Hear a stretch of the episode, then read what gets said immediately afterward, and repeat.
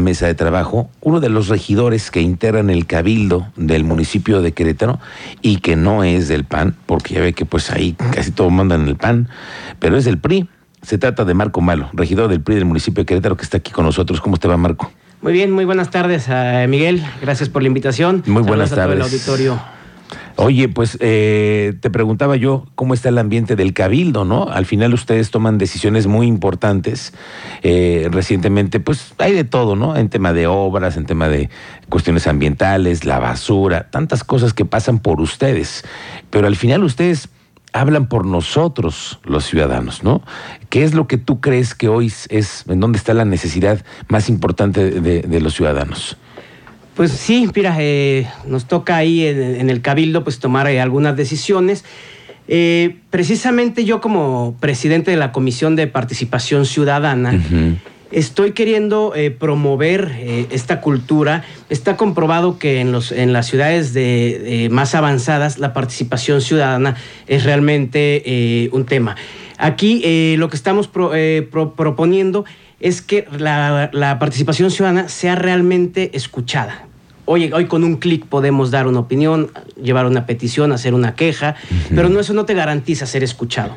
Entonces estamos, eh, estoy estudiando algunos modelos para tratar de adaptarlos a Querétaro y que la participación ciudadana con todos esos mecanismos que existen pueda realmente llevarse al ámbito oficial. Ok. Eh, eh, estamos pretendiendo, perdón. Es como un cauce para los ciudadanos, tener una mejor herramienta de comunicación con el gobierno, ¿a eso te refieres? Participar y, y, más, además. Participar más, sí, porque uh -huh. bueno, pues eh, me gusta también eh, ver las dos partes. Hoy soy parte de una administración municipal y la ciudadanía afuera se queja, pero no participa. Cuando los invitamos a participar, tampoco están. -huh. Y este es un llamado a que participen, que hoy la comisión les abre las puertas a todos. Hemos tenido, Miguel, eh, este es un cabildo que pues eh, se ha estado identificando por las reformas a, a, diversos reglamentos que ya eran muy añejos y que hoy hemos eh, tenido que, que entrarle a, al tema, pero, pero al menos un servidor lo está haciendo acompañado de los ciudadanos. Si vamos okay. a entrar al reglamento de comercio, hay que escuchar a los comerciantes. Uh -huh. Si vamos a entrar al reglamento de atención a discapacitados, le entramos con ellos y lo construimos de la mano con ellos. Así se hizo en el de protección civil, en el de espectáculos. Estamos llamando una participación, pero ahora queremos llevar eso a un carácter que al ámbito oficial sea escuchado, que no nada más se quede en el aire. Ok, ahora dime una cosa, los priistas, por ejemplo, eh, son escuchados cuando tienes en la Comisión de Participación Ciudadana y traes resultados y dices, oye, tengo un problema social, tengo necesidad de escuchar a cierto sector y darle una, una atención. Ahí, de ese, de ese brinco a que la autoridad municipal haga algo realmente, ¿qué, ¿cuál es el, el proyecto? Bueno, eh, somos escuchados, sí, la verdad es que hay una apertura para platicar con el gabinete, con el presidente municipal, en ese sentido sí, pero no necesariamente siempre se atienden las, eh, los temas. O se resuelven las o cosas. O se resuelven. Y justamente aquí hay una propuesta que traigo yo, eh, que vamos a tratar de empujar y de caminar. Sé que hay muchos obstáculos en el camino, pero no queremos que ninguna voz sea ignorada. Y es un, eh, fíjate que te cuento brevemente, hace unos meses uh, estuvo el programa del Ayuntamiento Juvenil. Uh -huh. se, se, votaron ahí los proyectos entre ellos, entre los eh, regidores juveniles, y, y, quedaban tres ganadores, y los ganadores el municipio apoya que se desarrollen esos proyectos. Okay. Yo eh, vi varios proyectos o perfiles de chavos que valía la pena apoyar y darle seguimiento a sus temas, y entre ellos uno que se llama Querétaro Escucha. Okay. Me parece un modelo padrísimo que quiero replicar, lo estoy trabajando eh, con una joven, eh, Valentina, que lo que, que, estamos tratando de imitar, eh, queremos imitar eh, un modelo que se está haciendo en Estados Unidos y en Nueva Zelanda, que es eh, las firmas. Eh, las firmas, pero eso sí, no es, es, no es, un plebiscito, no es un referendo, pero sí es conjuntar un cierto número de firmas en torno a la población que okay. hay, determinar tiempos para que la autoridad correspondiente responda y llevar a cabo la ejecución. Si se juntan las firmas, la autoridad está obligada. Que cumpla. A que cumpla. Claro, o sea, le da seguimiento y además hace un grupo de, de, de, personas que está dándole seguimiento y que tienen además interés. Bueno, y ese, ese Querétaro escucha que, cómo es el, el procedimiento, ¿Qué, qué quieres hacer. Pues llamar a los ciudadanos a que participen para empezar, ¿no? Sí, Sí, eh, el proceso, bueno, pues estamos iniciándolo, estamos, eh, la verdad es que aterrizando apenas la idea que trae Valentina, pero eh, vamos a generar una plataforma, una aplicación que tiene que haber. En los consejos también se, se te, queremos proponerlo y por supuesto a, través de, ustedes, de los medios de comunicación, que podamos dar a conocer esto para que la gente se inscriba y participe de manera activa y poder entonces así, de esta manera, desdoblar todo el programa en las colonias, en las comunidades y en donde más se ocupa. Oye, en tu perspectiva, ¿de qué se queja más el ciudadano? El tema hoy que nos compete a todos, que es las vialidades, nos tiene con la cabeza repleta de de, mensajes a las autoridades, pero ¿qué es el tema de la recolección de los servicios, la iluminación? En, ¿Por dónde van los ciudadanos en la queja? No, sí, los servicios es el tema más sensible, ¿no? Sí, sí, sí, Y más que además crece muchísimo Querétaro.